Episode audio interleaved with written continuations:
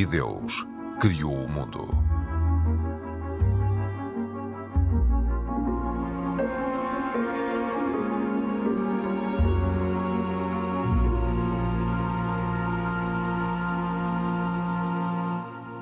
Olá, bem-vindos.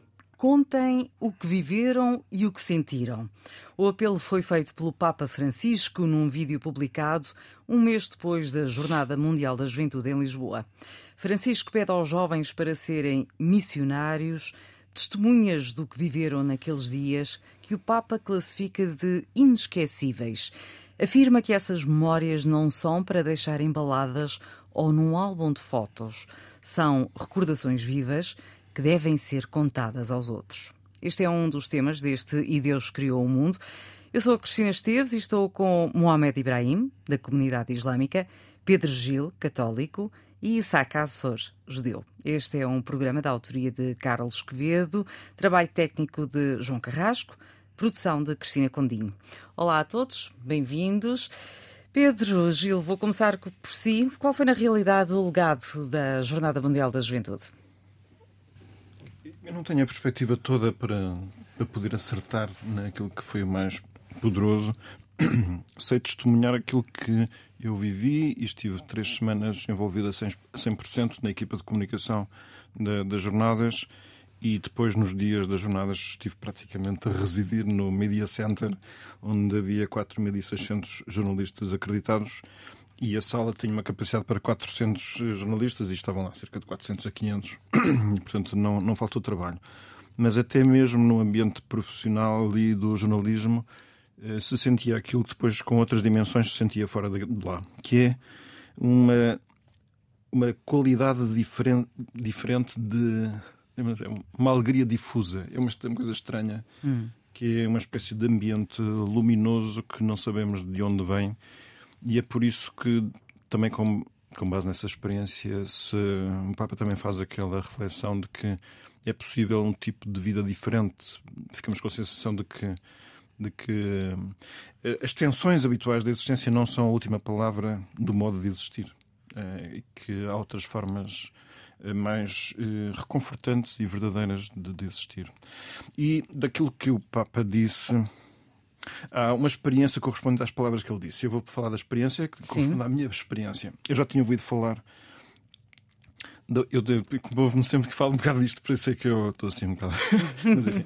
Que eu já tinha ouvido falar de, da força dos momentos de uh, adoração em silêncio na vigília. E só que desta vez foi a primeira vez que eu estive mesmo a experimentar isso. E se, por um lado, eu fiquei impressionado com a qualidade do silêncio, porque achei estranho como é que, sem ter havido ordem de ficar em silêncio, todas as pessoas espontaneamente ficaram em silêncio, sendo que ao meu alcance não se ouvia mesmo ruído nenhum, e eu não sei se era mesmo em todo o espaço, porque não, não estava em todo lado, só estava no meu, meu setor. Mas depois o poder estar ali uh, a rezar todos juntos uh, diante de Deus, acho que é uma experiência raríssima. Uh, nos nossos dias, e isso acho que é muito impressionante. E agora ligo com umas palavras do Papa que acho que são muito significativas. Uhum. Uh, que, que apontam precisamente para este caráter raro desta experiência e que foi no encontro nos Jerónimos que é um encontro escolhido para gente seleta, portanto para bispos, padres. Com muitas críticas, muitas críticas. Sim, mas em concreto, uma das críticas que eu creio que é a mais poderosa de todas, embora nem toda a gente se calhar lhe dê importância suficiente, é quando ele eh, fazer um certo diagnóstico do estado da Igreja atual e com as suas insuficiências e querendo apontar caminhos para sair dessa situação, diz que é necessária a oração e depois faz um improviso em que diz e curiosamente nós perdemos a oração de adoração. E todos, eh, sacerdotes, bispos consagrados, consagradas, têm de, de a recuperar. Recuperar aquele permanecer em silêncio diante do Senhor. A Madre Teresa, envolvida em tantas coisas da vida, nunca deixou a adoração, mesmo nos momentos em que a sua fé vacilava, questionando-se se tudo aquilo era verdade ou não. E esta é uma frase que eu não tenho visto ser muito citada, mas para mim corresponde um bocado ao coração daquilo que o Papa veio querer transmitir ou contagiar as pessoas dentro desta dinâmica, que é de onde é que vem a fonte precisamente dessa boa experiência que nós tivemos de um ambiente diferente, uma forma diferente de nós nos relacionarmos e tudo nasce de Deus. Esta é que é a grande mensagem é, do Papa. E, e, essa fonte é tão forte e é tão universal que não nos deveríamos cansar de a propor a todos, todos, todos, que é a frase essa sim, essa repetida mil vezes e lida de mil maneiras, mas eu neste caso estou a fazer a minha leitura que corresponde a dizer que esta centralidade de Deus é aquela que deve ser aberta a todos. E quando todos se deixarem trair por essa luz, assim, aí sim que nasce a esperança e uh, uma certa convicção de que é possível um futuro diferente. Hum. Já voltarei a falar consigo ainda sobre a jornada, mas gostava de ouvir uh, os nossos outros uh, convidados, colaboradores deste, deste programa, o Mohamed e o Isaac. O Mohamed, comece por si, também esteve lá na jornada. Aliás, estivemos os três na, na, na Jornada Mundial da, da Juventude. Uh, precisamente num dos dias, foi na, na, na quinta-feira no Parque Eduardo VII, e um, Uh, Mohamed, um, na sua opinião, qual foi uh, o que é que lhe ficou daquela jornada mundial da juventude? Ao estar ali, de uma religião diferente, uh, ficou surpreendido pela quantidade de pessoas, pelo grande número de pessoas, pelo silêncio que por vezes se fazia ouvir, pelos cânticos, pela maneira das pessoas se relacionarem? Certo, eu realmente uh, foi uma experiência muito positiva para mim. É, é a primeira vez uh, em vida que vi uma Jornada Mundial da Juventude uh, e, e, tive a oportunidade de, de presenciar esse, esse, momento. Apesar de eu ser um muçulmano e ir lá com na perspectiva do muçulmano, estive lá, obviamente, para falar em nome da religião islâmica. No entanto, surpreendeu-me imenso porque vi realmente uma energia muito diferente àquela que habitualmente estamos. Uh, habitualmente vemos diariamente. E na realidade, aquilo que eu, eu, percebi, o Papa Francisco primeiro foi muito enérgico naquilo que ele fez, uh, a contrariamente ao que se esperava, e aliás, todos esperávamos que ele tivesse aquela uh, jovialidade toda na Jornada Mundial da Juventude, e ele demonstrou tê-la. Ele esteve lá, ele conseguiu cumprir a agenda dele de uma forma fascinante incluindo as Às vezes nem os mais novos conseguiriam, não é? Pois, realmente, quer dizer, eu tive pessoas que me disseram como é que o Papa às nove já está ali naquele local. Aliás, às vezes ele, começava, aliás, ele começa o dia bastante cedo, não é? Sim. Ele acorda cedíssimo. Sendo que recebia, por vezes, pessoas uh, na anunciatura uh, depois da agenda eu, eu fechar. Uma, uma, agenda que eu acho que uma, um adulto normal nos dias de hoje também acharia cansativa e ele fez aquilo de uma forma. Uh, Só ele e o presidente é que aguentavam. Exatamente, exatamente, acho que é mesmo isso. Acho que é mesmo isso. E realmente as iniciativas que ele teve também de encontro com as outras uh, confissões religiosas. Uh, não só uh, no encontro que ele teve na sexta-feira, como também houve um momento em que isto não foi, não foi com o Papa, penso eu, mas a plantação das árvores. O secretário de Estado, Pronto, exatamente. Dois, exatamente. Realmente a própria agenda da jornada foi feita de uma forma uh, bastante compreensiva. E também aquilo que eu realmente vi foi exatamente o silêncio uh, e a forma como o Pedro disse, disse agora há pouco, o silêncio que se fazia uh, ver era um silêncio surpreendente, realmente. Nós estamos numa sociedade onde o silêncio ser de qualidade é de facto uma, uma raridade, não é? Não se vê um silêncio tão grande e tudo isso em nome da religião. Era um silêncio de contemplação? Um silêncio de contemplação, certamente. E é algo que nos faz falta hoje. E é algo que todas as religiões sempre pedem o momento de meditação diário é uma coisa que hoje em dia só se restringe a quem é sacerdote, a quem é, a quem é, a quem é clero, a quem é religioso, efetivamente. E o, o mundo em geral não dá tanto valor a este silêncio no mundo de barulho, no mundo de ruído. E é este o mundo em que nós vivemos. E realmente, até no Parque Eduardo VII, ver aquelas centenas de milhares de pessoas a calarem-se de um momento para o outro, a estarem tão a vibrarem daquela forma perante o Papa, é comovente foi comovente para mim uh, e as mensagens que o, o, Papa pôde passar e passou efetivamente para a sociedade uma mensagem uh, de paz e, e, que existe efetivamente um mundo alternativo à guerra, a forma como eu vi aquela coesão entre as gerações, pessoas de diferentes idades, Sim. lado a lado, uh, pessoas de países efetivamente diferentes e de culturas diferentes, mas todos ali, todos ali em nome da, da, da religião, em nome Sem da problemas. espiritualidade. Sem problemas algum. Comove, porque em 2023 eu acho que uh, num mundo em que a, a, religião já não está na moda, infelizmente, uh, num mundo em que ser não religioso é mais uh, aceite. E o Papa foi, esteve mas, na moda oh, aqui? Oh, bem, mas é assim, desculpa interromper, uh, a religião não está na moda, uh, se calhar nunca teve, nunca teve muito na moda. Uh, houve muita gente que vem, e há muita gente que vem à Jornada Mundial da Juventude, e eu, já, eu pessoalmente, esta é a segunda Jornada Mundial da Juventude uh, que presencio, a última tinha sido em Madrid há 12 anos atrás. Uh, sem dúvidas que há um, chamemos uma, uma motivação, uma grande motivação religiosa, mas muitas das pessoas que vêm às jornadas mundiais, à Jornada Mundial da Juventude vêm um bocado por arrasto também. Sim, claro, claro. Vem um bocadinho por arrasto. E eu concordo com isso. E até há um muita coisa que corre mal nesse sentido também do ponto de vista logístico, não é? Pronto, vem um bocadinho por arrasto. É assim. Eu não sei se era a minha oportunidade de falar, mas, falar. mas já agora. Eh, eu, eu, mas este é um programa democrático, eu, eu, podem intervir totalmente livremente com, com, tudo aquilo que o, que o Ibrahim disse e que, e que o Pedro disse. Mas o problema fundamental é o que é que se passa depois. Porque isto é tudo muito bonito. Eu até ia para perguntar ao Pedro se ele acordou com, com o DJ, o padre DJ. Guilherme uh, Padre Guilherme, não, com não, o silêncio que tiveste, acordaste com ele. Uh... Não acordei porque eu, achei isto. Eu estava eu... alojado ali no Seminário dos Olivais, ah. Pronto, tive tiveste, tiveste, um... tive sorte. Tiveste... Tive Mas eu estive lá, eu estive lá no Parque Tejo e, e ouvi o, o, padre, o DJ, Padre e, Guilherme. Eu acho isto extraordinário. E a maneira como os jovens reagiram, isto os é, jovens e não só. Isto é extraordinário. isto, isto, ou seja, eu, eu acho que toda esta mensagem, todo este discurso é muito importante fundamental. Agora falta saber o que é que, o que, é que, o que, é que, o que, é que ganhamos. Sim, Todos eu... temos que ganhar alguma coisa com Daí isto. a pergunta: qual foi o legado? Por, por acaso, a mim, a, a mim já, já me perguntaram isso e aqui está, há várias dimensões, não é?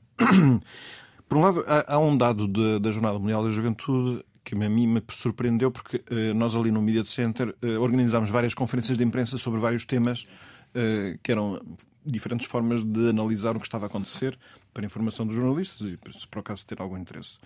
E houve um, um, momento em que tivemos uma conferência de imprensa com os responsáveis do Parque da Alegria, acho que se chama assim, uhum. Cidade da Alegria, onde está o Parque do Perdão. Os confessionários, o Papa foi lá confessar umas pessoas Sim. e o que me disseram, que foi, o que disseram naquela conferência de imprensa foi que, que houve 10 a 15 mil confissões por dia. Nós, quando estamos a falar de confissão, para quem nunca tenha passado por isso, basicamente é aquele momento em que a pessoa tem um momento de verdade diante de Deus e, e, e reconhece que cometeu alguns erros, não é?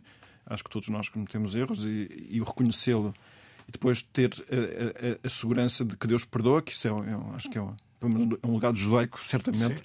e acho que também no, no Islão, em grande medida, e isso como é que justifica tanta gente ter ido lá quando uh, os confessionários nas igrejas estão vazios, praticamente? Uh... Foi uma questão de experimentar, moda, uh, o arrasto.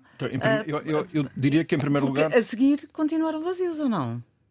Aqueles, aqueles, eu entrei aqueles, em várias igrejas. Aqueles em concretos foram desativados. Sim, sim, sim. Eu estou a falar em igrejas. Mas... E eu entrei em várias igrejas, que é, aliás é uma coisa que eu gosto de fazer. Sim. Vou a qualquer cidade e lá vou eu a igrejas para conhecer o nosso património. E, um, e várias vezes, como nós sabemos, os confessionários estão abertos. E não havia pessoas então, a confessar-se.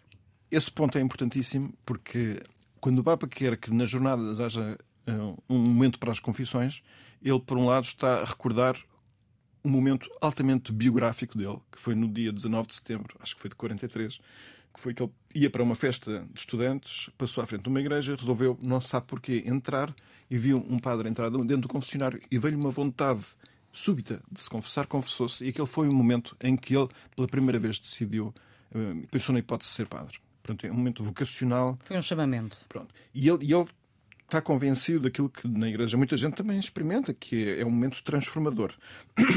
Ora, sucede que nas últimas décadas, assim como há bocado eu referi que a adoração se perdeu, também a confissão se perdeu. Para dar uma noção, aqui só para ter. Há três anos ou quatro, o Papa recebeu os bispos da Alemanha e disse-lhes que a situação da Igreja da Alemanha era um bocadinho preocupante. Por exemplo, desapareceu quase por completo a prática de confissão. Ele afirmou isto. Ora, o que é que acontece então? A mim dá a impressão que nós, nas jornadas, temos uma espécie de pequeno laboratório daquilo que são os elementos do futuro para a Igreja. E eu acho que um deles é precisamente esta normalização, recuperação e normalização de uma necessidade que todos nós temos de curar as feridas interiores. Eu acho que isso é aquilo que mais Mas atrai na houve confissão. frutos ou não? A questão é essa. Eu creio, eu espero, eu espero, eu não, não sei se creio, mas pelo menos espero, que uma das lições que se tira é que, criando horários de confissões nas igrejas, porque eles desapareceram em grande medida, que as pessoas vão lá. Nós temos que criar As condições. pessoas sentem necessidade de hum, relatar os seus erros ou sentem necessidade de desabafar com alguém? Eu, eu acho que é tudo um bocado misturado, mas aquilo que mais quereriam é que esse desabafo E a igreja leve pode ser uma o cura. E a igreja pode ser o suporte desse de- acho- dessa necessidade da pessoa, Sim, ou não?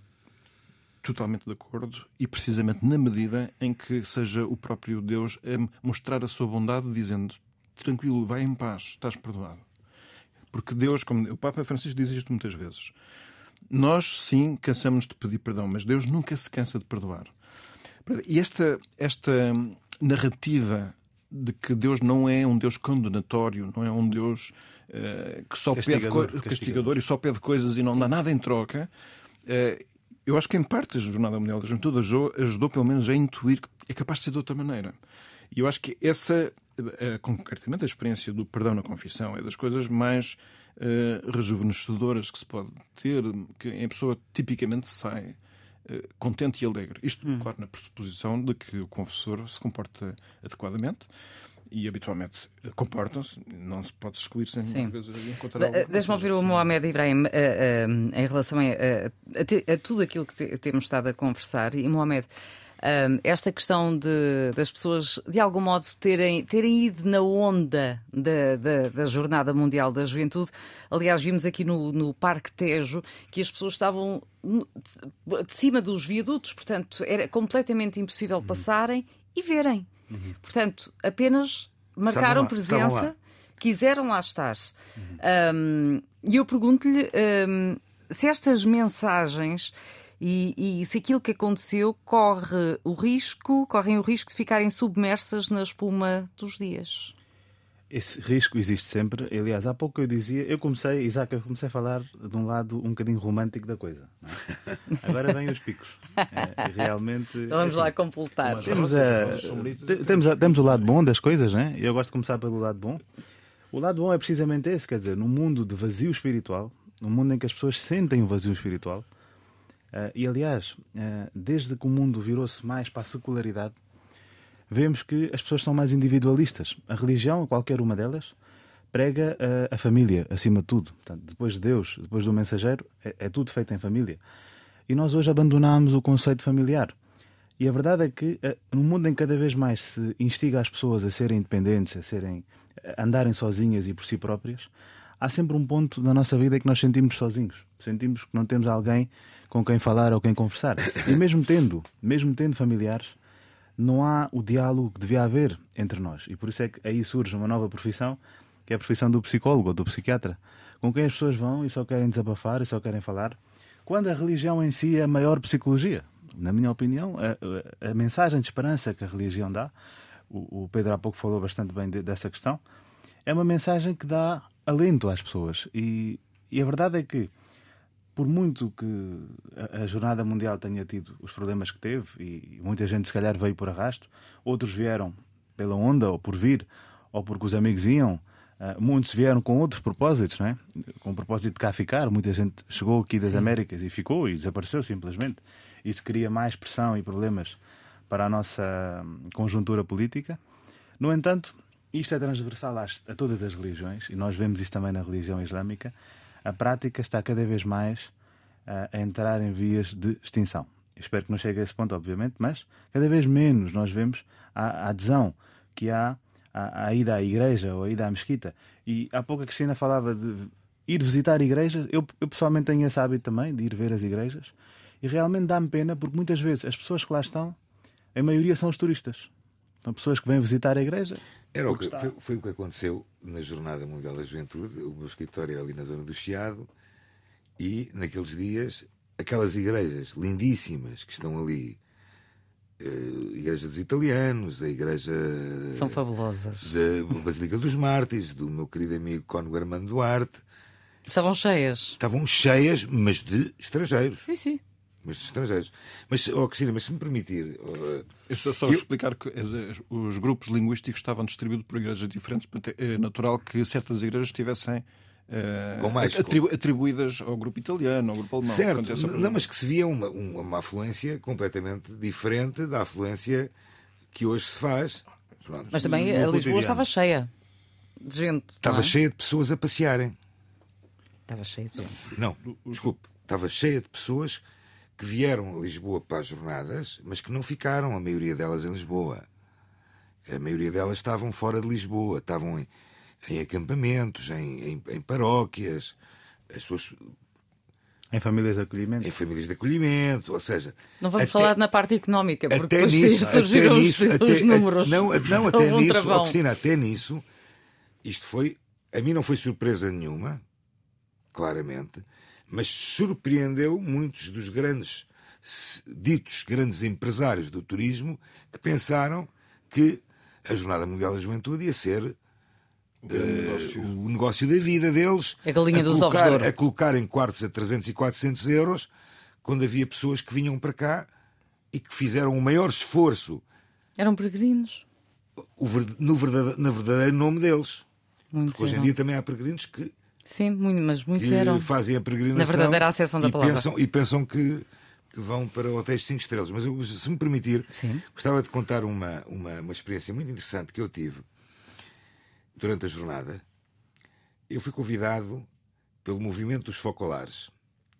Eu não sei se contei esta história a vocês. Não. eh, para dois eventos que o movimento dos focolares fizeram. Um deles foi o Canto pela Paz, foi no primeiro dia da, da jornada, ali na Faculdade de, de Medicina eh, Dentária, penso eu. Que foi uma coisa extraordinária, lindíssima, eh, em que infelizmente no Canto pela Paz, digo eu, meia culpa, eh, provavelmente a única congregação religiosa que não esteve presente foi a judaica muçulmana. Teve um, um miúdo maravilhoso que fez um, fez um cântico extraordinário. Mas o que aconteceu nessa jornada, para mim, foi. Eu estava, estava convidado, estava naquela zona, chamemos-lhe VIP, por assim dizer, junto. E de repente há uma senhora que vem ter comigo e que vem comigo falar comigo em hebraico. Eu, e eu disse assim, começamos a falar hebraico e tal. Eu, eu até pensei assim, bem, isto deve ser um- uma pessoa israelita que vem para cá. Não, era a presidente do movimento focolar. Dos focolares, a presidente do movimento dos focolares é uma senhora, Margaret Karam, nascida em Haifa, de uma família eh, católica, é israelita. ela é israelita. Eh, portanto, é a terceira presidente depois da. da da Chiara, da Chiara, da Chiara, depois da Chiara houve mais uma, esta é a terceira. O movimento dos focolares tem que ter sempre uma mulher como presidente. E tivemos ali a conversar e foi uma coisa extraordinária, porque falámos na língua, chamemos na língua que para nós, judeus, é uma língua sagrada, por assim dizer, apesar de ser hoje em dia a língua fluente do, do cidadão israelita. E ela contou-me uma história. eh, contou-me uma história que, que a mim me fez completamente. eh, quase que fiquei com os. eh, pele de galinha, por assim dizer. Portanto, ela é, ela é uma família, uma família de católicos palestinianos. Haifa, é, um- para que saibam, Haifa é uma cidade extraordinária porque é um- tem sido sempre uma cidade de uma grande eh, convivência eh, religiosa entre judeus, católicos e muçulmanos E baias. e baais, onde estão É os lindíssimos jardins dos Bahá'í. E ela contou-me uma história que ela era miúda e foi para a escola normal. E escola normal israelita. E começou a ser um bocado maltratada pelos jovens eh, estudavam, porque ela não era judia, portanto ela era católica e, além do mais, era árabe. E chegou a casa e disse aos pais: Eu não quero ir mais para a escola. E os pais disseram, pais católicos, árabes, católicos, não, tu vais ter que continuar a ir à escola. E vais convidar os teus amigos para virem cá à casa. Para eles nos conhecerem. Bem, aquilo. E, e aquilo tornou-se um, uma, uma coisa impressionante, porque ela mudou totalmente a sua opinião. Ante, ou seja, eles tinham uma, uma opinião antagónica sobre ela e ela mudou para uma, uma atitude positiva. E conseguiu conquistar. E hoje em dia, todos os colegas, ex-colegas dela, há, eh, judeus israelitas, são amigos e, e, quase que visitas de casa Muito desta bom. família. Uma parábola autêntica. Não, isto é uma coisa impressionante. Um acto, um acto tão simples. É capaz não, uma coisa, uma coisa muito simples. Que é, tu vais convidá-los para vir cá à casa, para eles experimentarem a nossa, a nossa, a nossa gastronomia, conhecerem-nos. Uma, uma ponte entre nós. O patriarca Abrão é que começou com essa é, hospitalidade, hospitalidade, de chamar as pessoas a casa. Aliás, oh, Ibrahim, isto quebra, quebra uma, uma, das maiores, se não a maior boa ação mitzvah no, no judaísmo é o, o recebimento de, de, de, de hóspedes. hóspedes em casa. Exatamente. Exatamente. Portanto, isto. Isto é capaz este de foi, este foi o primeiro evento. E no dia seguinte, também tive noutro evento. Eu, eu tive ali uma semana não parou. Pronto. Não, aquilo não parou. Ainda bem. Tivemos, tivemos todos um bocado assim. Não, não, e depois. Vamos escrever um livro. A vida de um judeu na JMJ. Eu ia para, eu ia para, eu, não, eu ia para o meu escritório muitas vezes e, e, e, e contemplava contemplava aqueles peregrinos todos a passarem de um lado para o outro, aquela zona do Chiado, era uma coisa extraordinária. No dia seguinte, houve outro evento, também organizado pelo Movimento dos Focolares, que era Living in Peace, que, era, que, é, que é uma coisa, outra coisa extraordinária, que é juntar as pessoas para viverem em paz. Pessoas de diferentes. De, de diferentes, de diferentes uh, nacionalidades, diferentes culturas, religiões. Portanto, isto, é, isto para mim foi uma experiência. Estas duas experiências foram extraordinárias. Obviamente que ter estado no Parque Eduardo VII foi uma outra grande experiência. Mas não me surpreendeu, vou ser uhum. sincero. Uhum. Não foi algo que me tivesse surpreendido. Porque, como disse, tinha estado em Madrid e. Aliás, no dia seguinte às jornadas, o movimento do caminho neocatacomunal juntou quase 100 mil pessoas para irem ouvir o, o responsável, o Kiko. Uhum. Eu gostava ainda só para, para um remate final Pronto, só, em, em, em relação a esta matéria, em relação a este assunto, um, vou colocar a mesma questão a todos. Uh, em relação ao diálogo interreligioso que houve, uh, o que é que ficou? Eu estive na conferência de imprensa em que estiveram alguns dos líderes que estiveram com o Papa e estavam muito tocados com aquela brevíssima oportunidade. Para o Papa eh, e para a Igreja, desde os anos 60 do Conselho Vaticano II, o, o diálogo interreligioso é assumido como uma, uma das grandes dimensões importantes da, do que os cristãos têm que desenvolver. O que significa uma, uma multiplicação de momentos de encontro, em que não deve haver uma pressa de chegar a nenhum resultado consensual. Porque a própria experiência do encontro é iluminadora, e aqui esta parábola, a história contada pelo Isaac, é bastante Sim. um sinal disso, não é? Eh, este mesmo programa é um sinal disso. E, e eu creio que é, é uma questão de, de, de continuar esse mesmo caminho. Isto é, claro que cada um dos grupos tem que consolidar muito a sua identidade. Portanto, e os judeus têm que ter as suas cerimónias, e os muçulmanos também, e os católicos também. Mas, ao mesmo tempo, tem que se ter sempre o cuidado de não deixar que a inércia da vida nos eh, anule as possibilidades de encontro. Porque essas ocasiões são ótimas, por um lado, para a pessoa moderar dizer assim, a autoconfiança que tem nas suas crenças, porque as outras pessoas que estão também de boa fé fazendo caminhos diferentes são pessoas de quem se pode aprender muito. Uhum. E que, a última análise, essa mesmo diálogo é para nós uma grande fonte de esclarecimento até daquilo que nós acreditamos ou não. E, portanto, acho que se aprende sobre nós mesmos, mesmo nessa experiência. Pelo menos eu acho que aquilo que tem acontecido aqui nesta, nesta sala tão simpática. Bom, médico. Eu acho que, para além do, do encontro que o Papa fez com os líderes das confissões religiosas, da nossa parte, uh, o Sheikh Munir representou a comunidade islâmica. E, para além desse acto simbólico muito importante, uh, e sobre o qual o próprio Sheikh Munir diz que uh, este encontro serviu para construir a ponte e criar mais diálogo. Aquilo que para mim foi mais significativo do que isso foi o facto dos peregrinos terem visitado uh, vários espaços, incluindo Sim. a Mesquita Central. Isso é uma coisa que eu queria falar sobre isso. Isso foi importante porque realmente permitiu as pessoas verem o, o outro, o templo do outro. E no nosso caso até tínhamos uma exposição sobre um, a religião islâmica Sim. e também a, a, ligação que a, a, religião islâmica tem para as descobertas científicas, foi o tema, da, foi o tema dessa exposição. Recebemos uh, muita gente mesmo, muita gente. Uh, eu não tenho o número certo, mas foram mesmo uh, milhares e milhares de pessoas que diariamente iam visitando a mesquita. O facto de conhecerem o templo do outro, conhecerem a religião do outro, mantendo, obviamente, a, a sua crença, faz-nos ter uma mente mais aberta, que é uma coisa que nós hoje cada vez mais precisamos. Eu acho que isso foi mais simbólico. Sim. Eu, eu não tenho dados concretos, nem estatísticas nenhumas, mas aquilo que me deu a parecer, e com muita, uh, chamemos, uh, pena minha, uh, as visitas à Sinagoga de Lisboa foram muito poucas. Não sei se tens números, Pedro, para não, isso. Não, não, não tive Mas aquilo que, eu, aquilo que eu, pelo menos, tenho indicação, o que faz, o que faz, o, o, o, que, me, o que me faz pensar porque, ou seja, perguntar porquê. Pois, porquê? Porquê? Tiveram algumas pessoas, é verdade. Uh, aliás, estava no roteiro.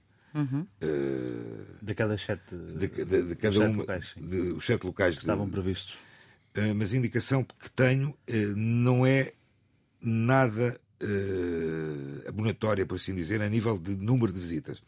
E a mim faz-me questionar porquê. E aí a culpa não, não a posso lançar de forma alguma a quem teve a ideia de criar estes sete locais, ou, ou seja, de, de, de, digamos que criar este roteiro, mas sim talvez das próprias comunidades, no caso da comunidade judaica. Primeiro, ponto. Eu estou aqui, mais uma vez, a nível uh, independente e pessoal, uh, e, e devo dizer, por exemplo, que achei muito estranho, eu não sei, por que razão é que os rabinos que vivem em Lisboa ou em Portugal, porque alguns temos em Lisboa, temos no Porto e temos em, em Belmonte. Nenhum deles teve no encontro com o Papa. Uh, o encontro com o Papa, segundo aquilo que eu sei, teve alguém representante da comunidade israelita de Lisboa. Uma coisa é a comunidade israelita de Lisboa, outra coisa é a parte importante que é dos líderes religiosos. O líder religioso não é um. um chamemos-lhe um.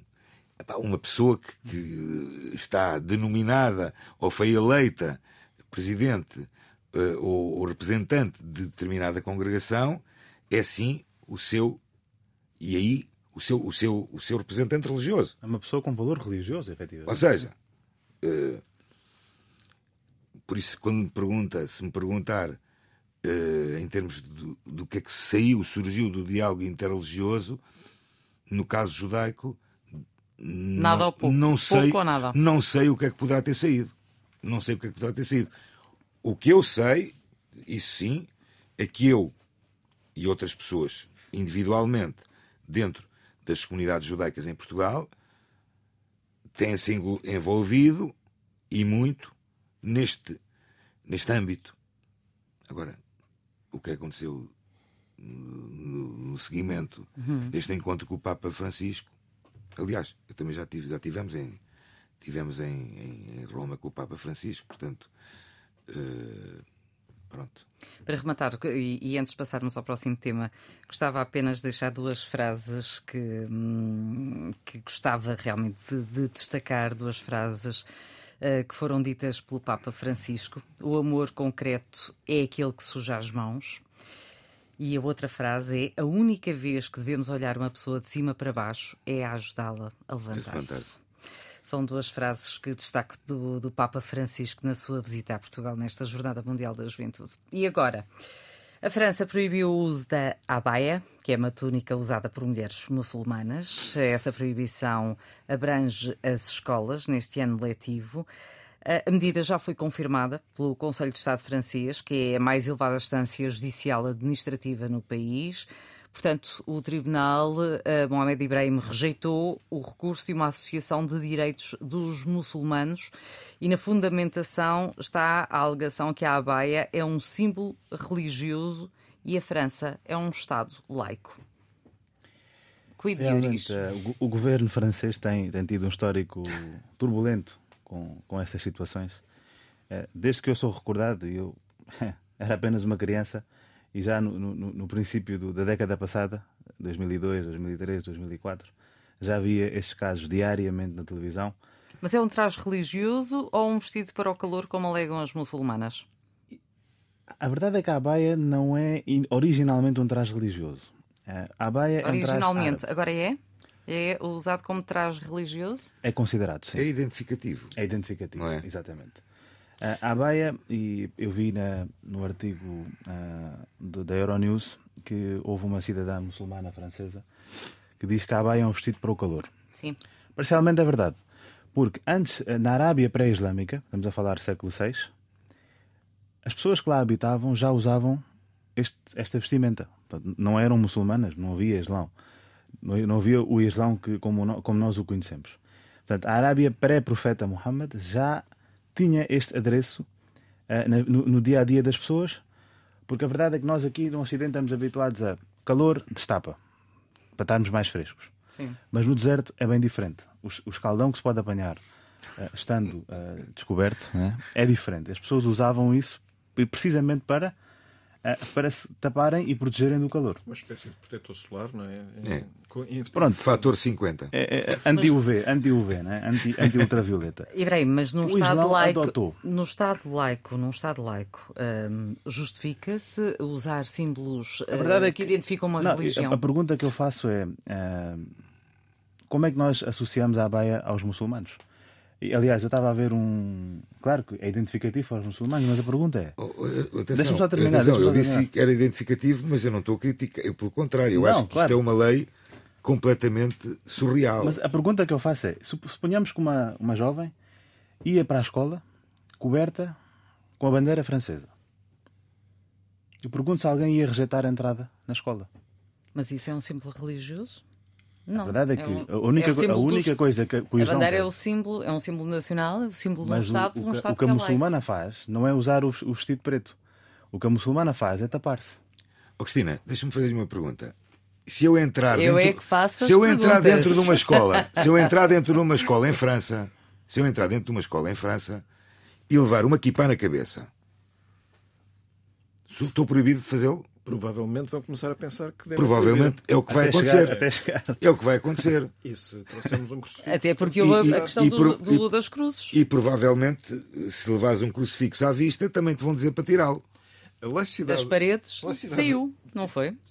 A laicidade da escola devia ser que, eh, que a escola não tenha a baia ou não tenha crucifixos, mas que os alunos possam ter, se isso é a sua fé. Isto parece-me tão óbvio. Mas qualquer dia, porque assim, porque é que não vamos estender o mesmo critério para o facto da pessoa ter umas preferências culturais?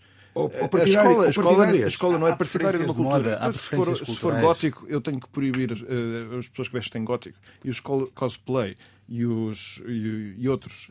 Hum, não pode ser assim. É assim, é, escola pública, não é? É um local público. E, e, mas eu pergunto, quer dizer, a muçulmana só se quer é tapar. Agora, se é com as cores da bandeira da França ou se é com, com a cor preta, Porquê é que o preto vai ser banido e a bandeira da França não? Mas se for amarelo hum. não, não, há, não há não problema. Há problema nenhum. Só, só o preto. Não, o preto não, não estou a é- perguntar. É, o preto não faz parte.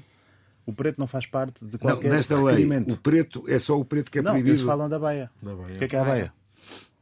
A baia para nós é um vestido largo que vai cá de cima dos ombros até aos pés Sim. e cobre o corpo e não mostra a silhueta. É tudo. E mesmo que for um sinal religioso, eu, eu francamente. Para questão mim, isto é é um claro, é um claro ataque, é um claro Não, ataque à a religião. França- A França questão a é França ser um símbolo religioso. É essa argumentação, é essa argumentação que é dada. Porque o resto poderá levar-se, quer sejam símbolos eh, nacionais, como a bandeira, o padre, símbolos de padre, futebol. o padre não, é de- não pode ir de capção dar Não. aulas. Não. Não.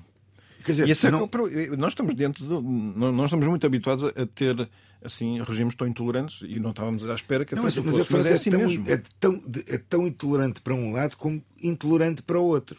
A França é um exemplo, é um exemplo, é um- não é um exemplo, não é um exemplo É o exemplo do desequilíbrio. do, do desequilíbrio, exatamente. Meus senhores, estamos mesmo na reta final, 30 segundos a cada um para eh, uma recomendação. Muito Pedro. bem, eu começo por eh, recomendar que se conheça a obra artística do Prof. Jam, que é um rapper português, mas mais do que a sua obra, é conhecer a sua história de vida e a sua conversão. Ele é um jovem, ainda tem 32 anos, e numa longa entrevista que deu ao Rui Unas no canal eh, Maluco Beleza, conta de uma forma muito impressionante a sua conversão. Aliás, eu penso que era uma pessoa que era interessante convidar para este programa. É Giro. Mohamed, Eh, Eu queria convidar toda a gente para, para ir conhecer eh, uma exposição sobre arte islâmica eh, que está hum, onde é? eh, na Gulbenkian até o dia 1 de outubro. A verdade é que a exposição já está lá desde maio. Ah, mas realmente 1 de outubro agora já é o, o deadline, não é? E, e vão, vão E retirar. vale a pena ir. Vale a pena ir, efetivamente. Ah, Fica o convite.